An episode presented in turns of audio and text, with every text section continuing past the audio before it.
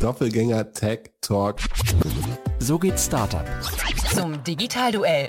Zu Handelsblatt des Rock. OMR Podcast. Welcome to the world of the media.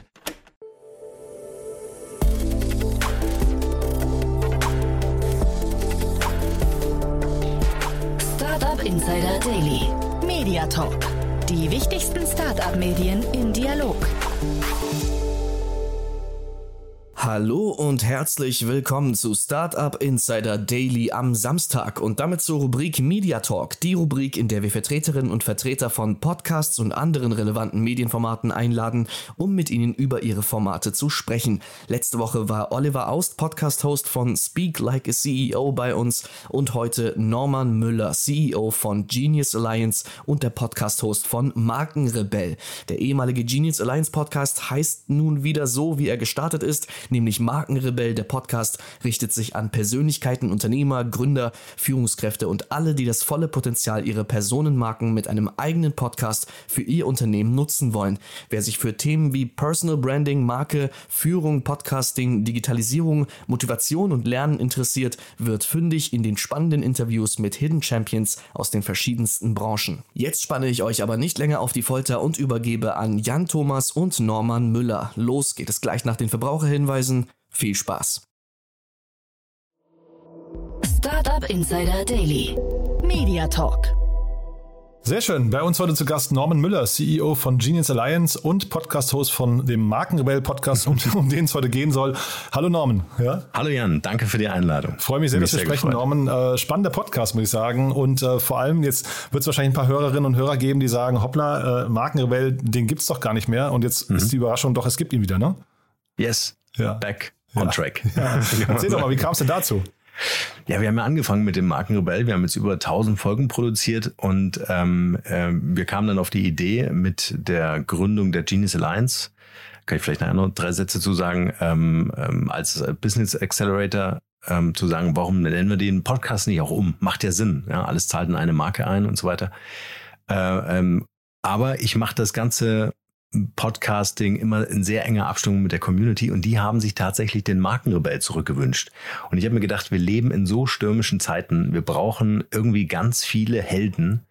Und äh, da lag mir der Markenrebell natürlich äh, schon die ganze Zeit irgendwie so in den Hintergedanken und deswegen haben wir ihn wieder rausgeholt und den Podcast wieder umbenannt. Hm. Vielleicht bevor wir jetzt über den Podcast sprechen, dann erzähl doch mal kurz ja. was zu Genius Alliance. Das klingt ja jetzt sehr hochtrabend, ne? Also das heißt, ihr seid eine Allianz von Genies. Das klingt wahrscheinlich so nach sehr, sehr schlauen Leuten, äh, sehr hochtrabende äh, Gespräche wahrscheinlich auch dauern, ne? Ja, also äh, ich mache oder ich bin seit 20 Jahren Unternehmer, habe mir ein großes Netzwerk aufgebaut und bin aufgrund meiner beruflichen Historie mit großen Unternehmen sagen wir mal, aufgewachsen und äh, in diesem Zusammenhang arbeitest du einfach mit Leuten über viele Jahre zusammen äh, und es bildet sich einfach ein Vertrauensverhältnis.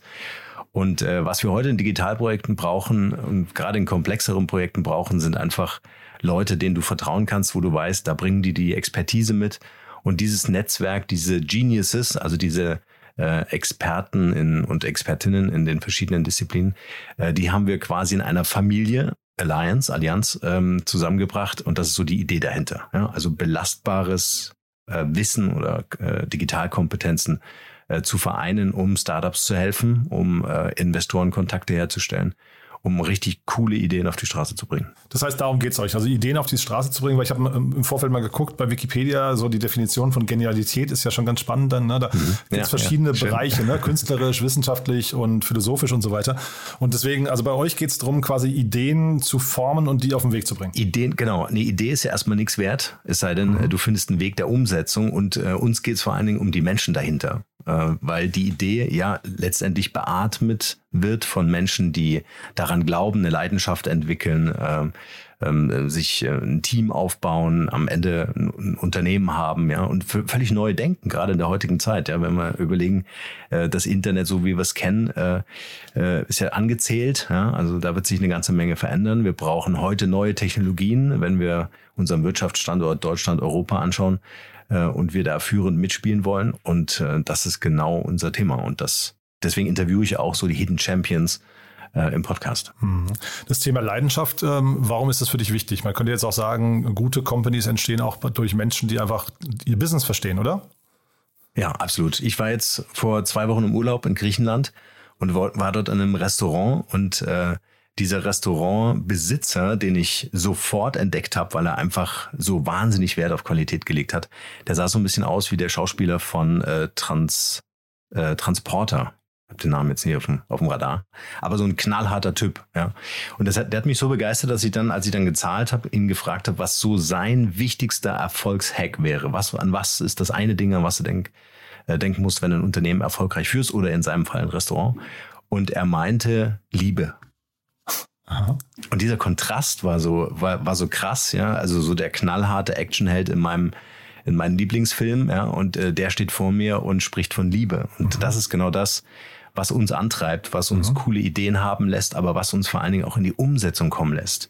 Ja, und weil das ist ja oftmals das große Problem, äh, um es mal noch weiter zu reduzieren. Startups brauchen immer Geld, ja, vor allen Dingen Technologie ähm, äh, Unternehmen, die da aufgebaut werden, werden sollen. Und wenn das nicht mit Leidenschaft vorangetrieben wird, dann, ähm, dann, dann fehlt da eine ganz wichtige, ganz wichtige Rohstoff in diesem ganzen Thema. Mhm.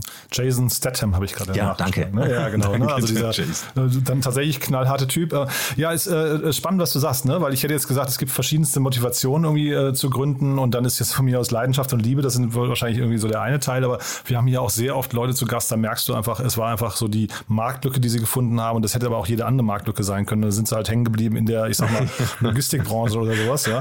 Ähm, ja. Oder haben irgendwie ein E-Commerce, äh, Dropshipping-Element da gefunden und sagen, damit mache ich jetzt irgendwie ja. meine Millionen. Äh, das sind aber, aber Ideen, das sind Solitäre. die das sucht ihr nicht so sehr. Ja? Nee, nee, nee, nee. Also äh, wir sind auf der Suche nach, nach Startups, äh, wo es jetzt nicht um Gewinnmaximierung geht. Ja? Ähm, ähm, wir bauen jetzt gerade an einem neuen Podcast. Äh, das Format wird heißen Facing the Future und äh, mit spannenden Investoren und Unternehmern, aber so richtige, wie ich immer so gern sage, Hardliner, also die richtig große Dinge bewegen, auch international unterwegs sind. Da geht es um die Rekultivierung von Böden in Afrika und zum Beispiel solche Sachen. Und äh, ich glaube, dass wir in der Startup-Szene ähm, völlig neues Denken und äh, völlig neue Konzepte sehen werden, einfach weil ähm, gerade die jüngeren Generationen, wir sind ja noch sehr geprägt von den Babyboomern, ja, und äh, die jüngeren Generationen, die werden dafür sorgen, dass Unternehmen einen Impact haben einen Impact äh, in Form von ähm, Nachhaltigkeit, also soziale oder ökologische Nachhaltigkeiten, ähm, die in den Unternehmen verbaut werden und die werden ganz andere Unternehmen bauen, so wie wir das heute gar nicht kennen. Ja, das ganze Thema Unicorn oder einfach mal hier äh, den schnellen Umsatz oder die schnelle Million, so dieses schnell reich werden, das ist ein alter Hut. Also das ist äh, noch, das gehört noch zu diesem alten Internet. Ja. Äh, Finde ich spannend. Ja, jetzt, man hat so das Gefühl, du bist sehr im Morgen schon verhaftet, ne? weil du redest von anderen Unternehmen, die wir bauen werden, ähm, also andere Unternehmen, als wir sie heute kennen. Ja. Du hast auch schon gesagt, das Internet ist angezählt. was, was, siehst du denn da für große Trends? Ja, dieses im Morgen unterwegs sein hat natürlich auch Nachteile. Ne? Man ist oftmals auch einfach zu schnell und dann ist man auch zu schnell gelangweilt, weil keiner mitkommen will. Mhm, okay. Das heißt, du bist schon im Morgen und äh, der Raum ist recht einsam. Äh, ja? Wir haben in der Vergangenheit Technologie entwickelt, äh, die heute ähm, äh, ähm, äh, zum Tragen kommt, äh, wo wir gedacht haben damals, okay, will das keiner, ja, aber heute, fünf, zehn Jahre später, ist das äh, top aktuell. Ähm, also man kann auch zu weit äh, laufen, da muss man sich selbst auch immer wieder schön erden ne, und so immer dieses schauen. Ahead of the Curve, ne, dass man irgendwie, vom Timing her einfach zu früh dran ist. Ja, genau. Mhm. Ähm, und wenn wir mal schauen, Web 3, Thema Blockchain, dezentrale Speicherung von äh, Daten, schauen wir in den äh, Gesundheitsmarkt, ja, was da teilweise auch an disruptiven Konzepten äh, stattfindet, nämlich Gesundheitsprävention, total spannend. Ja. Also unsere Gesundheitswirtschaft basiert ja auf, um es mal überspitzt zu sagen, äh, der Tatsache, dass du irgendetwas heilen musst. Ja ähm, aber es jetzt äh, tolle Unternehmen gibt, die sich auf Prävention konzentrieren und sagen, okay, wieso erst krank werden? Du kannst ja auch gesund leben. Ja, also und äh, da kommt Technologie ins Spiel und das finde ich spannend. Auch im Bereich der Pflege, super wichtiges Thema, äh, war jetzt so eins meiner letzten Projekte. Hm. Und dann führen wir vielleicht nochmal kurz durch. Also es ist ja ein hm. Accelerator, den ihr da habt. Äh, wie viele Projekte ja. begleitet ihr da parallel? Ah, ist unterschiedlich, kommt auf die Größe an. Unser letztes Projekt, das war ein bisschen größer, 18 Monate, da war ich dann auch so CDO, CMO interimsweise, um das ganze Thema so ins Management zu bringen und dann an ein Team zu übergeben. Ähm, äh, da ging es um eine oder die erste digitale Pflegeplattform, herzbegleiter.de, kann man sich mal angucken. Äh, wichtiges Thema, wie ich finde, ja, Pflege, das ist ja genau das Thema, was uns jetzt in den nächsten Jahren beschäftigen wird, nicht nur vom Fachkräftemangel, sondern eben auch von ähm, äh, der Tatsache, dass, sie, dass Pflegeempfänger auch einen ganz anderen Bedarf an Beratung haben, ganz anderen Bedarf an, hey, wie muss ich mein Haus umbauen? Und viele wissen das gar nicht, welche Förderung es da gibt und so weiter. Und ähm, das war zum Beispiel ein schönes Projekt, aber von solchen Projekten machst du halt nicht viele parallel, weil das sehr aufwendig in der Dokumentation ist, äh, um eine Zertifizierung zu kriegen, weil ja dann die Kostenträger auch äh, die Kosten übernehmen sollen, also die Krankenkassen. Und dass dieser Prozess, da haben allein fünf Leute jeden Tag viele Monate gearbeitet. Ah. Und ja. wie hat man sich das Setup insgesamt vorzustellen? Du hast ja gerade gesagt, Startups brauchen Geld, also vor allem die Tech-Unternehmen. Äh, sitzen hm. dann auch quasi im Hintergrund Investoren, die solche äh, Projekte dann fördern oder wie hat man sich das insgesamt vorzustellen? Ja, ja, also ich bin ja im Laufe meiner Zeit einfach und vor allem auch durch den Podcast, deswegen ist mir der so wichtig. Also der Podcast war für mich einfach ein, ein Lerntool, ja, dieses äh, immer wieder weiter lebenslanges Lernen und so weiter. Das ist genau das Thema, aber vor allen Dingen auch ein Netzwerktool. Also ich habe mir einfach auch die Leute eingeladen, äh, die vielleicht gerade in einem Projekt gepasst haben oder potenzielle Investoren für Startups waren, die ich gerade begleitet habe ist das mega. Also ein Podcast machst du heute nicht mehr weil du Reichweite haben willst, das ist dann eher so ein Abfallprodukt, ja, oder eine Personal Brand aufbauen möchtest, das ist dann auch natürlich einhergehend. Aber vor allem, und das ist das, was mich beim Podcasting interessiert, du setzt einen Podcast als äh, Megafon ein, hocheffizient, äh, um einfach die Leute in dein Unternehmen zu holen, die du brauchst. Das können Investoren, Multiplikatoren, Kooperationspartner oder Neukunden sein. Und ähm, auf diese Weise habe ich über die Jahre dann, wir haben 2015 gestartet mit dem Angrebellen, ähm, einfach auch viele Investoren, äh, wo dann natürlich eine Beziehung entsteht durch einen Podcast, ja. Also wenn man sich vorstellt, man ist ja am Anfang immer so ein bisschen aufgeregt, ja, beide Seiten. Und dann äh, hast du am Ende die Glückshormone, hast eine coole Folge produziert und dann kommst du ins persönliche Gespräch. Ich tut's mhm. die ja auch alle, ja, bis auf Pater Anselm Grün. äh, den habe ich, den hab ich gesiezt. da beschweren sich die Leute heute noch, wie der im Markenrebell-Podcast mit so einem Intro angekündigt wird. Das kann man sich mal anhören. Aha, okay. Ja, sehr, sehr ähm, spannend. Ja. Hm? Genau, und auf diese Weise hatte ich dann zum Beispiel auch Kontakt mit Simone Menne, äh, heute Aufsichtsrat BMW, ähm, früher CFO Lufthansa, einzige Frau meines Wissens ähm, im C-Level äh, in den DAX-Unternehmen. Ja. Und ähm, das wiederum hat mich dann motiviert, ein Projekt zu entwickeln. Sitzen wir jetzt gerade dran, und zwar äh, die Female Alliance. Ähm, äh, wir haben es genannt äh, Code of Success, also Frauen einzuladen und zu sagen, wie sieht denn das eigentlich aus? Der Weg in die Führungsetagen. Äh, dazu wird es einen Podcast geben und am Ende eine Plattform, auf der Gründerinnen vor allem äh, auch Investoren finden, also männliche Investoren wie weibliche Investoren. Die Problematik ist, denke ich, im Markt bekannt. Ähm, ja, und das sind alles so Projekte, also das sind teilweise Auftragsarbeiten, äh, wo wir dann gerufen werden, wenn es um hochkomplexe oder komplexere Digitalprojekte, also nicht um die Website oder sowas geht, sondern eher so um Plattform, Knowledgement-Lösungen äh, oder ERP-Lösungen, solche Geschichten, wie man das ähm, gut integrieren kann in Unternehmen.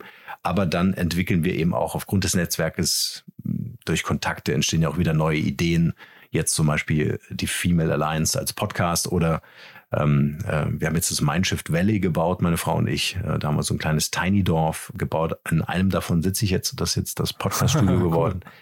Ähm, also du merkst, äh, man, man, kann das gar nicht, wenn man das so umfassend äh, greifen möchte. Mhm. Äh, es entstehen halt einfach tolle Projekte mit tollen Menschen. Das ist eigentlich das Spannende. Hm. Aber es ist ja ganz interessant, dann lass uns mal über den Podcast sprechen. Wenn du sagst, der Podcast ist quasi mhm. so begleitend zu den Projekten, die ihr macht, dann ist ja trotzdem nochmal die Frage, wie wählt ihr denn die Projekte aus und zu welchen Projekten sagt ihr ja, zu welchen nein? Hm. Es gibt Projekte, die kommen so zu uns. Ja, also das Herzbegleiterprojekt kam äh, so zu uns über das Thema Branding. Also wie kann ich äh, eine Marke bauen? Habe ich das richtige Logo? Also eigentlich ganz einfach. Ja.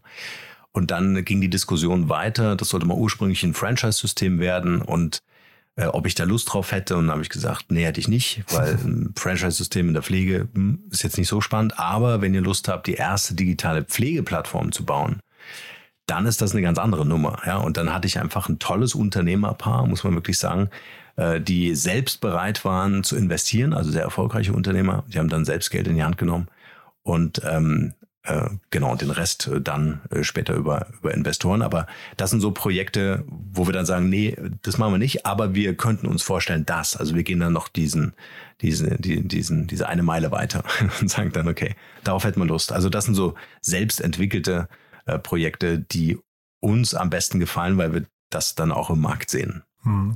Jetzt hattest du ja eingangs gesagt, ihr habt euren Podcast wieder umbenannt wegen der Community. Ähm, zeitgleich sagst du gerade aber eigentlich, ähm, dir geht es nicht um Reichweite, dir geht es eigentlich eher um das Netzwerk, was du selbst aufbaust und äh, mhm. den, den Megafon-Vergleich äh, hast du genannt. Ähm, was ist denn jetzt ein wichtiger? Also äh, hast du Hörerinnen und Hörer im Kopf, wenn du oder vor Augen, wenn du den Podcast führst oder machst du das eher für dich? Ja, äh, ich habe natürlich so meinen mein Zielgruppen-Avatar. Äh, ähm, der ist auch Familienvater wie ich, hat fünf Kinder. Ja, also äh, da muss ich mich äh, gut mit digitalen Prozessen ähm, organisieren. Also das habe ich natürlich schon, aber mit Megafon meine ich eher, äh, wenn du jetzt ein Startup nimmst, die haben halt keine 10.000, 15.000 Euro, um irgendwie so ein Facebook-Advertising-Kampagne über mehrere Monate äh, zu machen. Ja, aber einen Podcast können die machen. Und das ist der, das ist das Megafon, was sie so im Vergleich zu ich mache gar nichts auf jeden Fall haben. Aber ich würde immer auf Qualität gehen.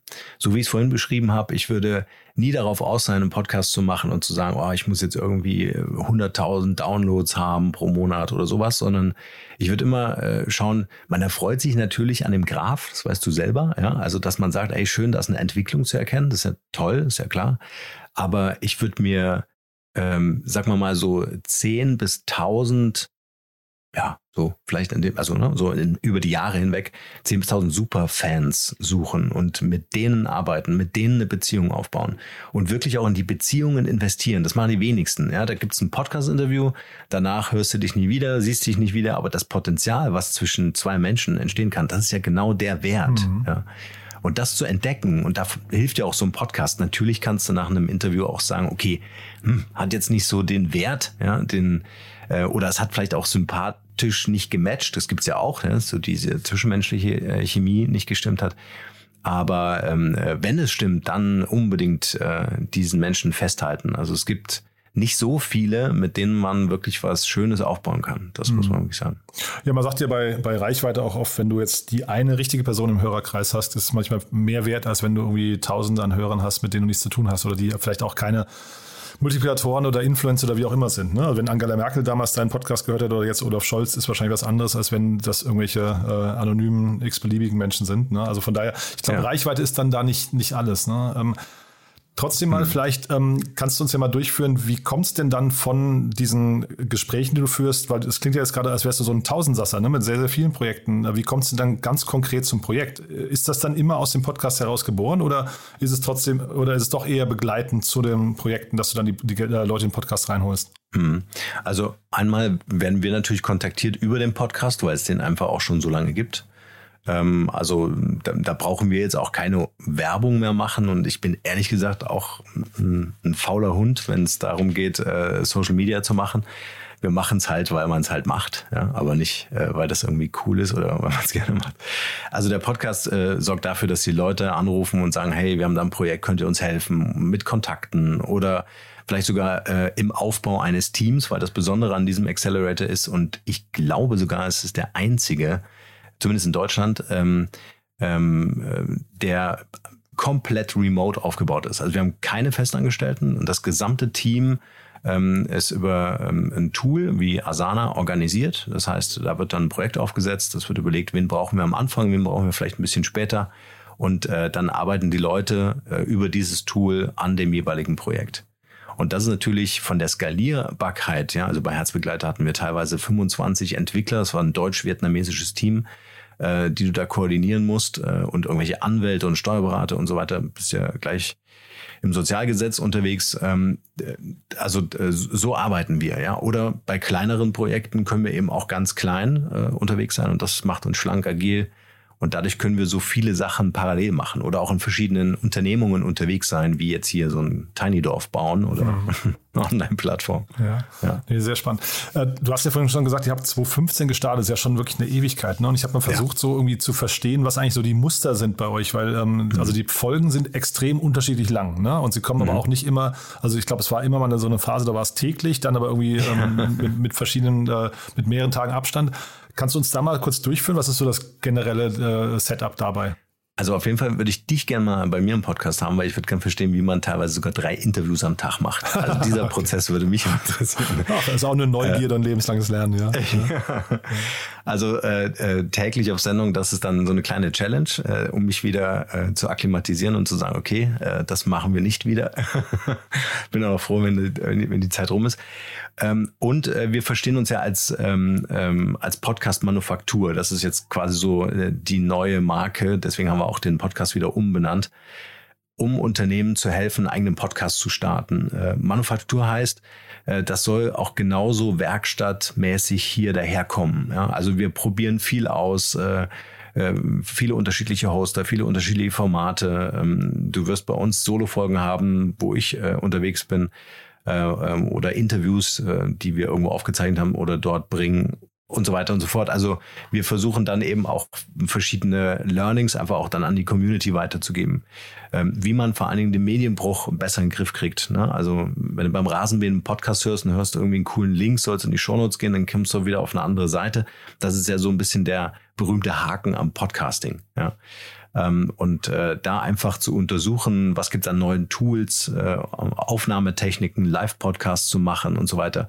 Also das ist so Manufaktur gleich Werkstatt. Wir probieren das für unsere Kunden aus, um das dann eben auch an Unternehmen weiterzugeben, weil ich einfach auch äh, Podcast nicht nur als, als externes äh, Kommunikationstool ähm, äh, interessant finde, sondern gerade für größere Unternehmen. Ja, also wenn man mal jetzt von den Startups ein bisschen weggeht, ähm, auch super spannend finde, um zum Beispiel Fusionen zu begleiten. Also wir haben Podcasts gemacht, die waren nur intern hörbar und äh, da haben zwei Banken fusioniert und äh, wir haben den Mitarbeitern die Angst genommen, dass sie durch die Fusion ihren äh, Arbeitsplatz verlieren. Ja, und ist das, das ein gutes Format, gemacht. also ein guter Kanal dafür, ja? Mega. Ja. Ja, absolut. Aha. Also äh, wir konnten ja messen, wie viele Leute haben es gehört und wir waren bei 98 Prozent.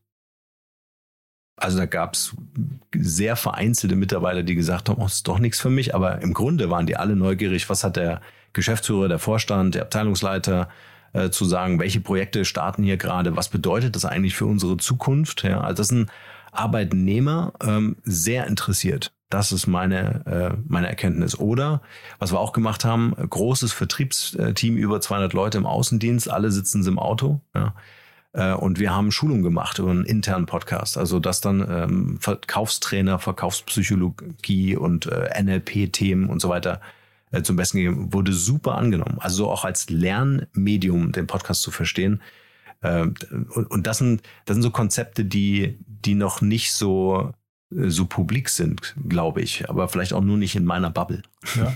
Nee, also ich kann dem auch viel abgewinnen. Das ist natürlich, ein Podcast ja. ist leichter zu produzieren als ein Video, dementsprechend wahrscheinlich auch günstiger, ne? Und ähm, du kannst es halt eben deutlich besser nebenbei hören. Also ich kann dem schon folgen, was du gerade gerade sagst, ja. Ist natürlich gerade in der heutigen Phase, du hast ja so relativ viele turbulente Zeiten gerade ähm, und, und auch Startups, die, was weiß ich, diese ganzen Entlassungen irgendwie kommunizieren müssten und so weiter. Vielleicht sind das sogar Kanäle, die man dafür nutzen könnte eigentlich. Ne? Ja, HR-Bereich, ja. super wichtig. Ja.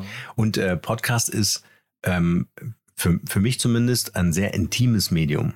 Ja, also wenn man uns beiden jetzt zuhört, dann verwendet man in der Regel Kopfhörer und ist in einem, in einem Zeitfenster, was ich bewusst auswähle. Ja, ich gehe jetzt joggen und höre jetzt dem Jan und dem Norm zu. Und ähm, ähm, und, und das ist was völlig anderes wie ein Text oder wie ein Video. Und auch die Geschwindigkeit, wie man Content herstellen und veröffentlichen kann. Also dieser Prozess, der ist ja weitestgehend bei uns zumindest voll automatisiert. Ja, da, da müssen wir ja nicht mehr händisch noch irgendwie äh, eine E-Mail schicken oder noch anrufen oder sonst irgendwas, sondern ähm, das, das funktioniert ja alles automatisiert. Also für Unternehmen ist, äh, die das Thema Audio Branding noch nicht in ihrem Kommunikationsmix oder in ihrem Markenführungs äh, Werkzeugkasten haben, ist das absolut zu ergänzen. Und gerade bei Startups, weil das einfach von den Kosten her perfekt ist. Hm, spannend. Ja. Wenn man jetzt mal deinen Podcast äh, ein bisschen besser kennenlernen möchte, ne? ihr habt jetzt auch, äh, glaube ich, im April war das, da habt ihr die tausendste Folge, glaube ich, gehabt, ne? Genau, ich hätte es fast verschlafen. Ja. ja, also ich meine, das ist ja wirklich ein krasser Meilenstein. Ähm, ja. Äh, aber wenn man jetzt äh, sagt, ich möchte nicht tausend Folgen hören, sondern ich möchte vielleicht so die, was ich zum Reinkommen, also die wichtigsten zwei, drei hören oder, oder vielleicht deine Empfehlung, womit ja. fängt man an? Mm. Was ich immer ganz cool finde, sind so die Anfänge, ja, die, äh, die, die man ja selber ganz lustig findet und äh, äh, meine erste Interviewpartnerin, äh, für die ich bis heute eine große Dankbarkeit verspüre, weil ich unfassbar aufgeregt war. Ja. okay. Bin ja kein studierter äh, Journalist oder Podcaster oder so, sondern deswegen sage ich auch, dass, dass äh, wir bei uns so Talk-Formate haben, ist die Folge mit Anne Schüller. Kann man sich unbedingt mal anhören. Also sie hatte die Güte, das muss man ja wirklich sagen. Also wenn du beim Podcasten anfängst und du willst tolle Gäste haben, dann musst du halt dem Gast, den du einlädst, irgendwie sagen, guck mal, wen ich schon hatte. Aber wenn du bei Null anfängst, da ist halt niemand. Ja? Und sie hatte die Güte, hatte die Zeit genommen, bei mir im Podcast vorbeizuschauen und wir haben über das Thema Digitalisierung äh, gesprochen und Touchpoints ähm, äh, mit der Marke im Markt. Also das war eine ganz tolle Folge. Ähm, was ich auch, ich hatte es vorhin schon erwähnt, äh, weil es mir einfach so ein großes Anliegen bin, äh, ist, ich bin Papa von drei Töchtern. Ja, also ich möchte, dass in dieser möglichen zukünftigen gleichberechtigten Welt meine Töchter genauso Karrierechancen haben ähm, äh, äh, wie, wie Jungs oder Männer, dann äh, unbedingt das Interview mit Simone Menne anhören. Also das äh, finde ich eine ganz äh, tolle Geschichte. Und wir haben mehrere äh, Frauen äh, interviewt, die in Führungsetagen mal berichten, so behind the scenes, wie, wie läuft denn das eigentlich ab? Wie komme ich denn eigentlich hin? Wie einfach, Anführungsstrichen, ist das für mich als Frau gewesen, äh, mich da zu behaupten, ja, in Unternehmen wie SAP und Co. Also äh, ganz spannendes Thema. Und äh, Pater Anselm Grün unbedingt. okay. ist einer der, der wenigen, die ich ja? gesiezt habe. Ja. ja. Also es war für mich ein sehr ehrfürchtiges äh, Interview. Ähm, äh, Aber darf ich genau. fragen, über was hast du mit ihm gesprochen? Ja. Na, er hat ja mit einem mit einem Partner zusammen eine Unternehmensberatung und da geht es ja um unter anderem auch eben diese Achtsamkeit mit sich selbst, mit seinen Mitarbeitern, mit dem Umfeld, mit den Kunden und so weiter. Ähm, da ging es um ähm, ähm, Glaubenssätze wie ich habe keine Zeit. Ja? Und dann erklärt er uns halt, dass jeder von uns 24 Stunden hat und dass das in unserer Entscheidung liegt, was wir mit diesem Zeitkontingent jeden Tag anstellen. Also was ich bei ihm so mag, ist auf der einen Seite die spirituelle und äh, ähm, ja eigentlich die spirituelle Leadership ist diese Kombination. Äh, das finde ich extrem wichtig, weil äh, wir, wir alle kennen so die ganzen Erfolgsmechanismen. Vielleicht erinnern wir uns nicht immer dran. Ähm, aber an was wir uns immer wieder erinnern müssen, ist so diese Innenschau, dass äh, wir für den Erfolg, den wir haben oder auch Misserfolg oder Nichterfolg, den wir äh, gerade erleben, dass das alles mit uns selbst zu tun hat. Da können wir die Welt äh, verantwortlich machen uns in die Opferrolle begeben, aber am Ende des Tages ist es halt, äh, haben wir halt nicht die richtigen Entscheidungen getroffen. Und das äh, fand ich ein sehr schönes Interview. Hm. Jetzt, wenn man so durchgeht bei dir, bei den ganzen Folgen, also es geht natürlich sehr, sehr viel um Unternehmertum, ne? Ähm, äh, und das, das ist auch äh, mega spannend. Ja. Äh, was ich interessant finde bei dir, die Titel sind sehr, sehr sprechend. Ne? Du erklärst also quasi mit dem Titel schon, worum es in der Folge geht. Das ist also ein bisschen anders mhm. zum Beispiel als bei uns. Und ähm, merkst du dann, dass die, dass die Themen auch sehr unterschiedlich ankommen? Also merkst du, dass irgendwie, äh, was weiß ich, so ein Thema wie Bühnenpräsenz anders ankommt als ich drehe am Fahrrad? Ah, also schöne Frage. Es ist vor allen Dingen auffällig, dass äh, es so eine Vor-Corona-Zeit äh, gab, mhm. eine Corona-Zeit und jetzt eine, wir haben Corona, wissen nicht, was im Herbst kommt und Ukraine-Kriegzeit. Ja. Ähm, zunehmend kann man eigentlich sagen, dass die Veränderung dahingehend, dass die Leute sich immer mehr mit sich selbst als Persönlichkeit beschäftigen. Also äh, was ist mit meiner Karriere? Wo führt das eigentlich noch hin? Arbeite ich in einem Unternehmen, was zukunftsfähig ist? Ja. Ähm, äh, viele setzen sich auch mit Verzicht auseinander. Ja, was bedeuten eigentlich jetzt die, die hohen Preise, inflationäre Entwicklung und so weiter äh, für mein privates Leben, aber auch für mein Business? Ähm, und äh, vieles, und das finde ich eigentlich ganz gut, weil meine Kritik war ja immer, das habe ich auch in meinem Buch geschrieben, Digitale Brandstiftung 2018, weil ich einfach keine Lust mehr hatte zu erklären, dass das Thema Digitalisierung nicht mehr weggeht, ja, also wie so ein Schnupfen oder so. Ähm, dass ähm, wir begreifen müssen, ähm, dass, dass wir das wichtigste Asset selbst sind. Ja, egal, welches Unternehmen wir aufbauen, welche tolle Idee wir haben, äh, wenn ich mir die Investorengespräche anschaue, die wir mit unseren Startups haben, dann geht's in erster Linie immer, wer sind die Leute dahinter? Wir müssen uns treffen, wir müssen die Leute kennenlernen. Idee ist super, aber so, also man sagt ja auch so, gibt ja diesen schönen Satz, man kann auch eine zweitklassige Idee mit einem Top-Team zum Erfolg äh, mhm.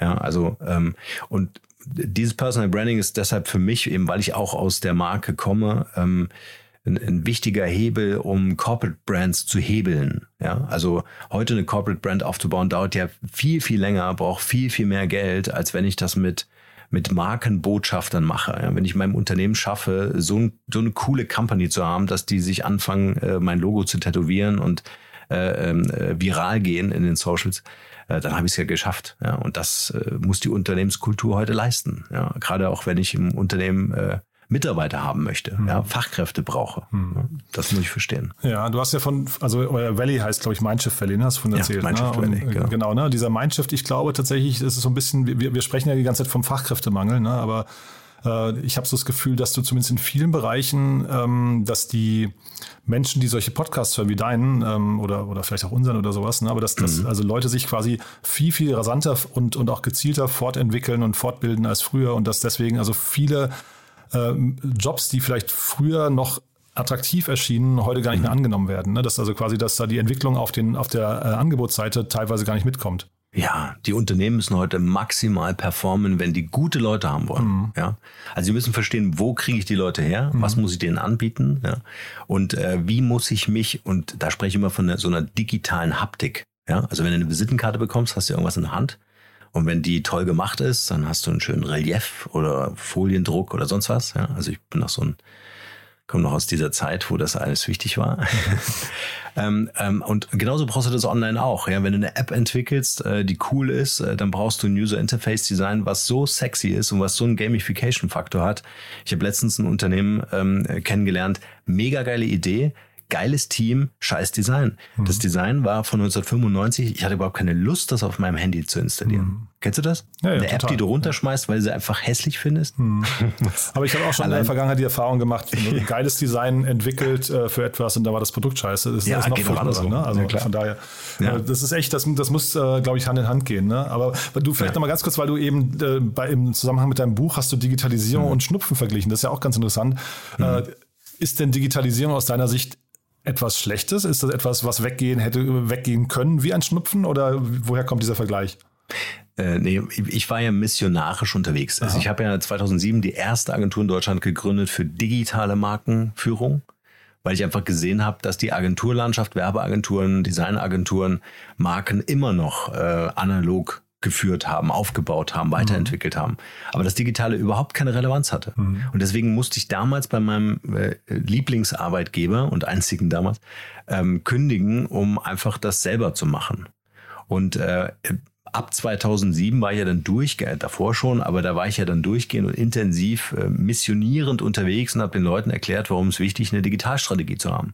Es gibt ja heute noch in Branchen, nehmen wir Pharma, ja, äh, immer noch Unternehmen, die keine Digitalstrategie haben, die keinen Digitalverantwortlichen haben, keinen CDO. Ja, gibt's heute alles noch.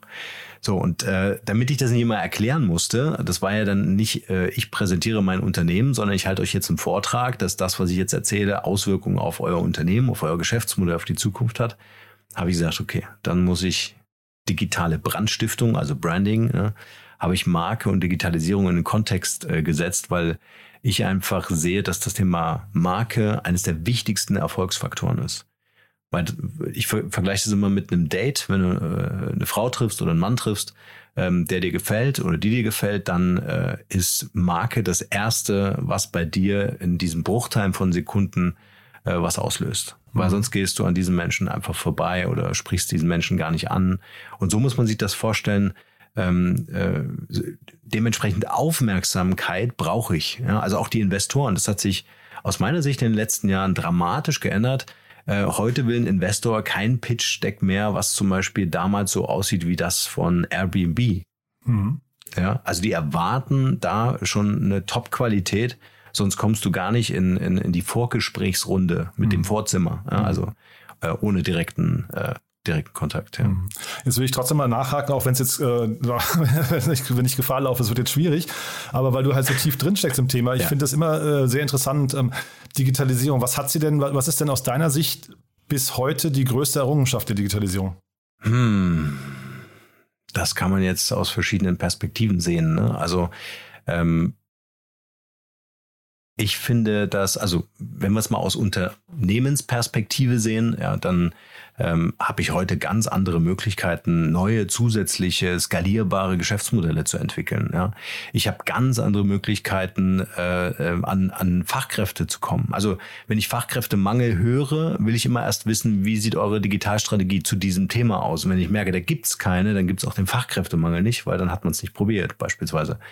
Oder denkt man an Automatisierung, ja, Abläufe. Ähm, äh, Möglichkeiten jetzt hier diese Podcast-Produktion. Wenn es das alles nicht gäbe, dann würde es wahrscheinlich bei dir auch nur eine Folge pro Woche geben, hm. weil du es einfach ja. nicht mehr handeln kannst, hm. also weil wir diese Abläufe einfach brauchen. Aber auch, ähm, wenn wir mal anschauen, was das ganze Thema Web 3 jetzt verändern wird, ja, nehmen wir das Geldsystem, ja, nehmen wir äh, allein die Kunst- und Kulturszene, die in der Lage ist, mit NFTs Geld zu verdienen das war ja eine brotlose Kunst. Ja. Ich erinnere mich noch an ein Projekt damals mit der Pinakothek der Moderne.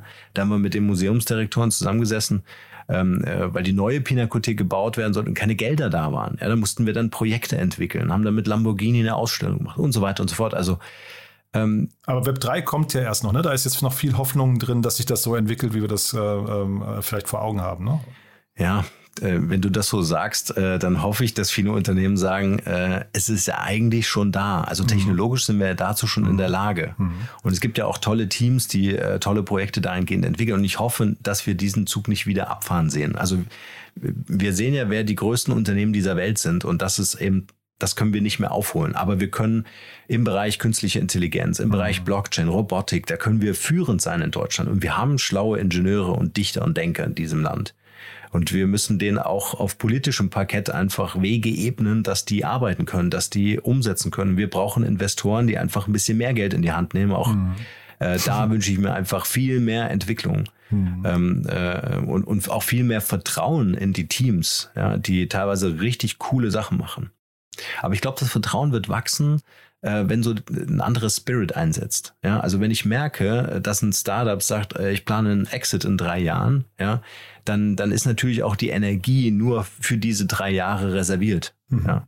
Und kein Mensch weiß, was danach passiert. Mhm. Wenn ich aber ein, ein Startup habe, das sagt, hey, äh, ich will die Welt aus den Angeln heben und hier einen sozialen Beitrag oder einen ökologischen Beitrag leisten, dann sind das schon ganz andere Geschichten. Und dann macht es auch Spaß, dafür Geschäftsmodelle zu entwickeln, ähm, äh, die skalierbar sind, ohne die ganze Zeit mit den Stakeholdern zu diskutieren und sagen, okay, wann können wir die Gewinne abschöpfen? Hm. Ja. Passt also, dann aber weniger zum Modell Venture Capital, ne? Da hast du ja in der Regel so einen, so einen gewissen Zeithorizont nur von, ich meine, sieben bis zehn Jahren oder sowas. Ne?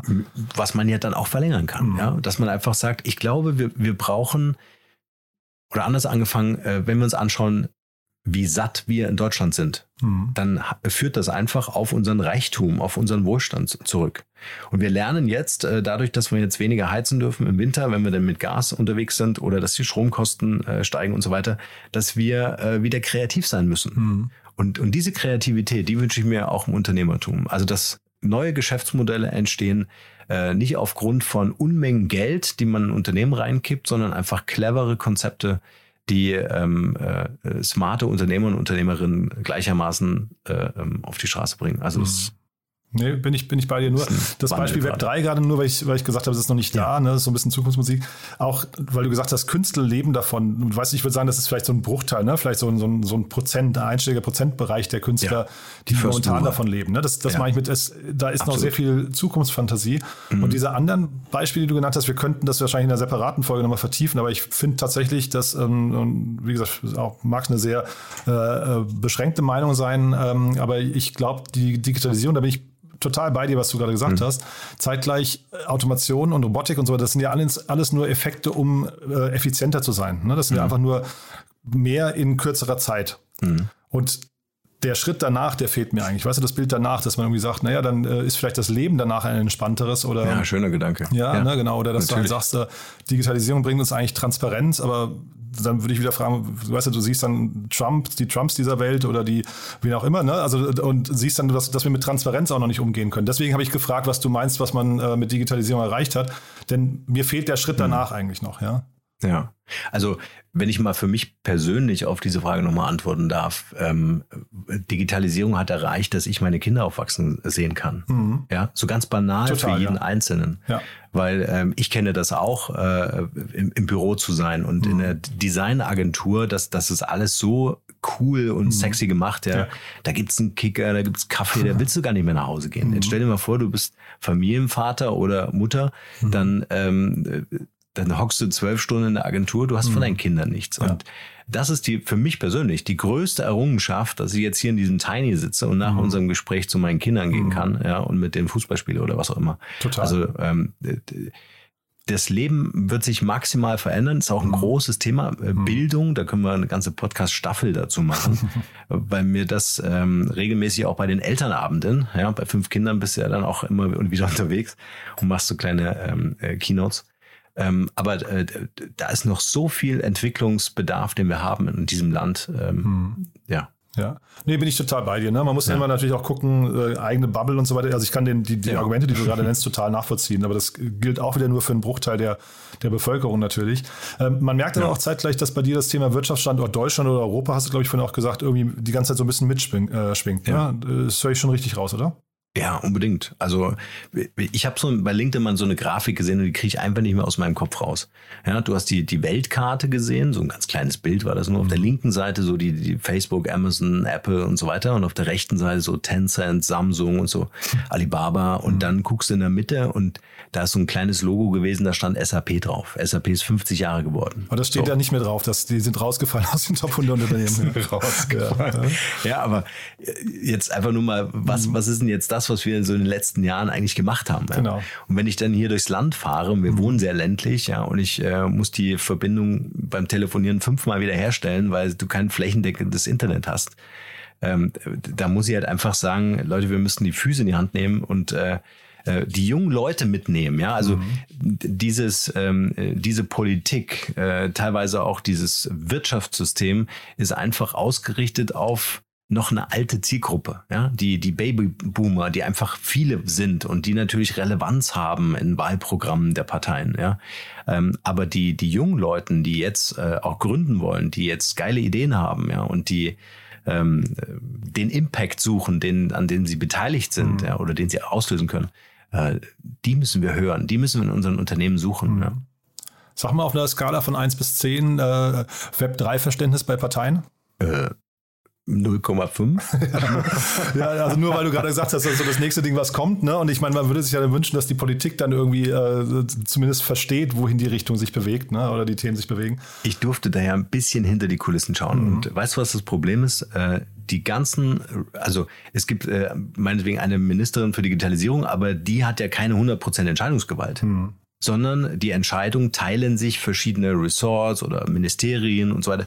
Das heißt, äh, du hast eine Kettenreaktion, die du auslösen müsstest, bis am Ende ein Ergebnis rauskommt. Mhm. Und dann hast du eben noch parallel 150 und mehr Digitalprojekte. Ja, also du kannst gar nicht konzentriert mal so einen Laser ausrichten und sagen, das wollen wir erreichen. Und ich glaube, der Wandel müsste eigentlich aus ähm, äh, also aus Regierungssicht gefördert werden, natürlich. Ja, wenn wir uns mal anschauen, die Hochtechnologien, die sind ja alle mit militärisch geprägt aus der Vergangenheit. Ja, also da ist ja immer die Innovation gewesen. Die sind ja in der Regel so drei, fünf Jahre technologisch viel weiter. Also die gucken nicht auf Google Maps, sondern die haben das Live-Bild. Ja. Ähm, und ich glaube, ähm, da muss einfach mehr passieren. Und mhm. aber nicht mit diesen, also wir, wir sind ja in der Lage, so ein Gasterminal jetzt doch ein paar, ein paar Monaten zu bauen. Ja, mhm. vor ein paar Monaten hieß es noch Jahre, ja, mhm. und auf einmal geht's trotzdem. Also, mhm. Aber so sind wir Menschen halt. Wir müssen erst, muss der Leidensdruck ja, die Eskalation einsetzen, äh, bis wir was ändern. Vielleicht äh, können wir das aus der Privatwirtschaft heraus einfach durch Liebe und Leidenschaft schaffen. Hm. Ah, sehr schön. Ich verkneife mir jetzt mal Antworten, weil das ansonsten äh, tauchen wir ja. noch oder driften wir noch mehr ab. Ne? Ähm, aber wir wollen ja noch ein bisschen mal über, über dein Universum noch sprechen oder zumindest mhm. mal, jetzt haben wir den Podcast quasi abge, äh, abgehakt und auch dein mhm. Mindset mhm. irgendwie verstanden. Wenn man jetzt dich kennenlernen möchte oder mal Kontakt aufnehmen möchte mit, mit, mit dir und diese ganzen Projekte, Tiny House äh, Village oder äh, auch äh, jetzt dieser Female Founders, äh, das ist ein Podcast, hast du gesagt, aber das klang so ein bisschen nach, also diese Female Alliance, das klang noch nach ein bisschen mehr. Ne? Also wenn man sich ja. mit den Themen beschäftigen möchte oder die kennenlernen möchte, wie macht man das am besten? eigentlich zwei Webadressen. Das eine ist äh, der Accelerator äh, genius-alliance.com und äh, einmal die Podcast-Manufaktur äh, markenrebell.de und da mhm. findet man alle Informationen und äh, kann sich auch äh, anschauen, welche Podcasts jetzt so in der Pipeline sind, die jetzt kommen werden. Mhm. Und sag mal zwei, drei Podcasts noch, die ihr quasi mitproduziert. Uh, Branding for Future war zum Beispiel einer, uh, mein Lieblingspodcast, also neben dem Markenrebell-Podcast, uh, vom Umtausch ausgeschlossen. okay. Und zwar ist es ein Elternpodcast, den ich mit meiner Frau mache. Mhm. Und dort sprechen wir über Dinge, über die Eltern nie reden würden öffentlich. Ja, also das äh, da unbedingt mal reinhören. Ähm, oder die Kunst einfach zu bauen. Das war ein schönes Projekt. Äh, da haben wir quasi eine, eine digitale Baumaschine gebaut. Also wie kann man ähm, einen Bauunternehmer, der ja eigentlich Präsenz vor Ort zeigen muss, um Häuser zu bauen, äh, ähm, äh, in dem Fall die Carmen Knote, äh, wie kann man das Ganze ähm, digitalisieren ja, und damit skalierbar machen und für den Endkunden 30 Prozent günstiger. Ja, also das war ein sehr spannendes äh, Thema. Ähm, ja, was haben wir noch? Achso, äh, Deco Sports Club, äh, der startet bald. Äh, äh, das ist ein Unternehmen, mit dem wir kooperieren. Äh, die Deco Holding, die haben ein Betriebssystem für Sportvereine gebaut. Also die Sportvereine organisieren sich ja per WhatsApp und Co. in Excel-Listen. Und äh, die kriegen ein eigenes System und dazu darf ich den Podcast moderieren. Bin ehemaliger Leistungssportler im Florett und Degenfechten. Das wow. war meine, äh, das, das war meine ähm, äh, oder deswegen durfte ich das überhaupt. Ja, mhm. muss ja irgendwie einen sportlichen Beitrag halten, auch wenn ich das nicht mehr bin. Ja, und äh, wie gesagt, also der Female Alliance Podcast ähm, äh, mit äh, der Plattform dahinter, die gebaut werden wird, äh, quasi so ein, so ein, so ein, ähm, äh, so ein, so ein Matching-Plattform, ja, um, um Founder und, und Investoren zusammenzubringen. Ähm, das sind jetzt mal so, so ein paar Formate. Klingt, klingt super spannend. Vielleicht mal generell gesprochen, wir können mhm. auch nur über den Markenrebell-Podcast dabei sprechen, aber wann war ein Podcast für dich erfolgreich? Was würdest du sagen? Also wenn du jetzt mal irgendwann zurückguckst, wann hast du das Ziel erreicht? Achso, ähm, okay. Ähm, das Podcast-Format. Äh, das muss nicht immer, ähm, also es kann auch mal ein abgeschlossener Podcast sein. Zum mhm. Beispiel Herzbegleiter haben wir damals mit einem Podcast begleitet, den gibt's heute gar nicht mehr, aber das war Teil der Launch-Strategie. Mhm. So. Ähm, das war super erfolgreich. Äh, oder auch diese äh, Podcasts, die in Unternehmen produziert werden für mhm. den internen Gebrauch, auch super Geschichten. Mhm. Ähm, Aber die haben ja von vornherein eigentlich eine klare Mission, ne? Mhm. Ja. Ach, also was mich total freut und damit ist für mich ein Podcast erfolgreich, wenn jemand mir eine E-Mail schickt wie heute Morgen, ja, und sagt, hey, du hast für mich die Welt verändert. Ja, ähm, ich habe diese Podcast-Folge gehört, ich durfte mit dir sprechen oder äh, ich höre schon seit vier Jahren deinen Podcast. Ich finde es auch immer cool, wenn die Leute dann wirklich nach so vielen Jahren dann mal so den Mut haben, den Kontakt mhm. aufzunehmen. Ähm, und, äh, und mir sagen, dass das für sie wirklich was Bedeutsames äh, ist und dass sie das auch brauchen. Ja. Mhm. Und deswegen kann ich auch diesen Markenrebell-Podcast äh, nicht abschalten. Ja, den wird es leider immer geben, den muss ich irgendwann mal vererben oder so. Mhm. Ich weiß es nicht. Ich wollte dich nicht zum Aufgeben oder Aufhören zwingen. nee, gar nicht. ja, genau. äh, nee, aber es ist, das erfüllt mich. Also mhm. äh, mich erfüllt nicht Reichweite in dem Fall, wie schon gesagt, sondern äh, einfach Menschen, die in ihrer Dankbarkeit, erinnere ich mich zum Beispiel, einer meiner ersten Fans war ein, ähm, ein älterer Herr, 80 plus, ja, der das hörte. Ähm, damals natürlich noch völlig unfokussiert mit Zielgruppe und Avatar, sondern ich habe da einfach experimentiert. Ich wollte einfach rausfinden, äh, wie das funktioniert. Und der war so begeistert, war aus dem HR-Bereich und äh, hat das immer wieder mit Feedback, hat sich da voll Mühe gegeben, mir ewig lange E-Mails zu schreiben. Und ähm, er ist unter anderem einer der wenigen, die, die, die mich damals angetrieben haben, weiterzumachen. Ne? Das ah. ist ja ah. dein Applaus. Ansonsten ist es ja relativ still als Podcaster, ne? wenn ah. die sich nicht melden, die Hörer und Hörerinnen. Sehr, sehr spannend. Du, dann also ein toller Ritt, finde ich, durch dein ganzes Universum. Sind ja wirklich viele, viele Themen, viele Bälle, die du äh, zu, parallel jetzt, zu fünf ja. Kindern noch in der Luft hast. Ja? ja. Äh, also das musst du vielleicht mal verschriftlichen, wie man sowas, wie man da seinen Tag managt. Ja? Das ist mir von außen betrachtet jetzt nicht klar, wie man das schafft. Die Lifehacks. Äh, aber ja. mega spannend, muss ich sagen. Haben wir irgendwas Wichtiges vergessen? Was würdest du sagen? Hm. Nee, ich glaube, ähm, also ich wollte dir erstmal für deine Arbeit danken, weil ich bin ein großer Fan deines Podcasts Ach, tatsächlich. Ja, und, äh, und, ja, und, und da sind immer so viele Insights drin, tolle Menschen, äh, die mhm. du, die du schaffst, ans Mikro zu holen. Mhm. Und äh, ich finde es einfach toll, durch Podcasts so wie deiner oder eurer, du mit deinem Team, äh, belebt er natürlich die, die Podcast-Industrie, um es mal so zu sagen. Wenn wir nach Amerika schauen, dann sehen wir ja schon, was auf uns zurollt. Mhm. Ja. Und äh, ähm, ich hoffe, dass einfach ganz viele Startups auf die Idee kommen, einen eigenen Podcast zu starten, weil das sind nochmal ganz spannende ähm, ähm, äh, ganz spannende Stories. Also, mhm. erinnern mich gerade an Felix Kleres, 17 Jahre Unternehmer, ja, mhm. äh, einige Gerichtsverhandlungen hinter sich, um selbst weil er noch nicht volljährig, äh, sein Unternehmen zumindest in der Prokura führen zu dürfen. Ja, also mhm. damit kämpft er. Mhm. Äh, tolle Ideen im Bereich äh, Immobilie, Augmented Reality, VR und so weiter. Also ähm, ja, also tolle, tolle tolle Menschen. Hm. Aber da sagst du was Wichtiges, ne? Also hinter jedem Podcast in der Regel steht ja ein ganzes Team, ne? Das ist ja. zumindest bei uns ist das so. Und ja. die sieht man oder hört man dann zu selten. Man hört dann eben nur, nur die Stimme des Hosts in, in der Regel. Aber das darf man nicht vergessen. Ein Podcast ist so erfolgreich, wie das Team eben äh, so zusammenarbeitet. Ja. Ähm, also in unserem Fall, wir haben da tatsächlich in der Folge 1000 bei uns, haben wir äh, unser Team mal zu Wort kommen lassen. Wer mhm. mal wissen möchte, wer unseren Podcast hier produziert, äh, gern da mal reinhören. Wie ist es bei dir? Wie, wie groß hat man sich das Team bei dir vorzustellen? Also den Magenrebell-Podcast äh, haben wir mit drei Leuten äh, so im Management, die, die sich dann um, um Shownotes, Post-Production, mhm. äh, Publishing und so weiter kümmern.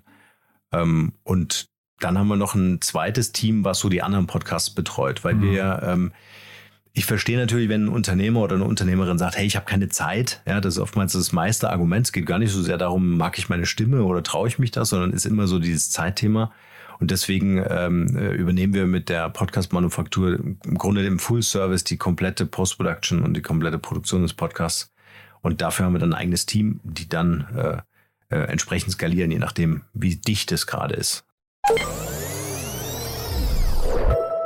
But there is one more thing.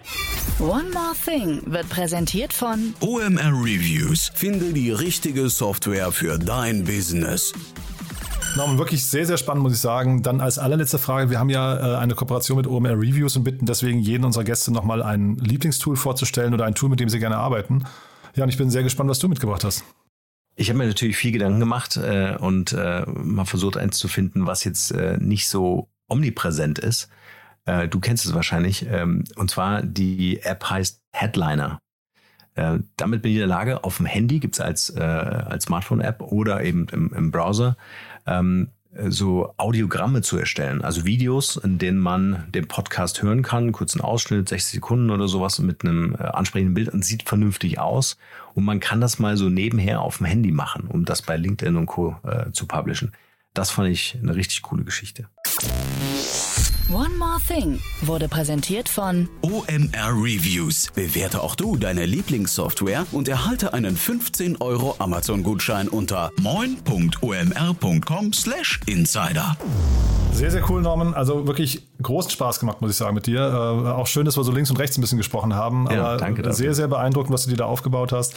Ich würde sagen, wir bleiben in Kontakt. Wenn es bei euch mal Neuigkeiten gibt oder so, sag gerne Bescheid, ja? Mhm, Mache ich. Danke, Jan, für die Einladung.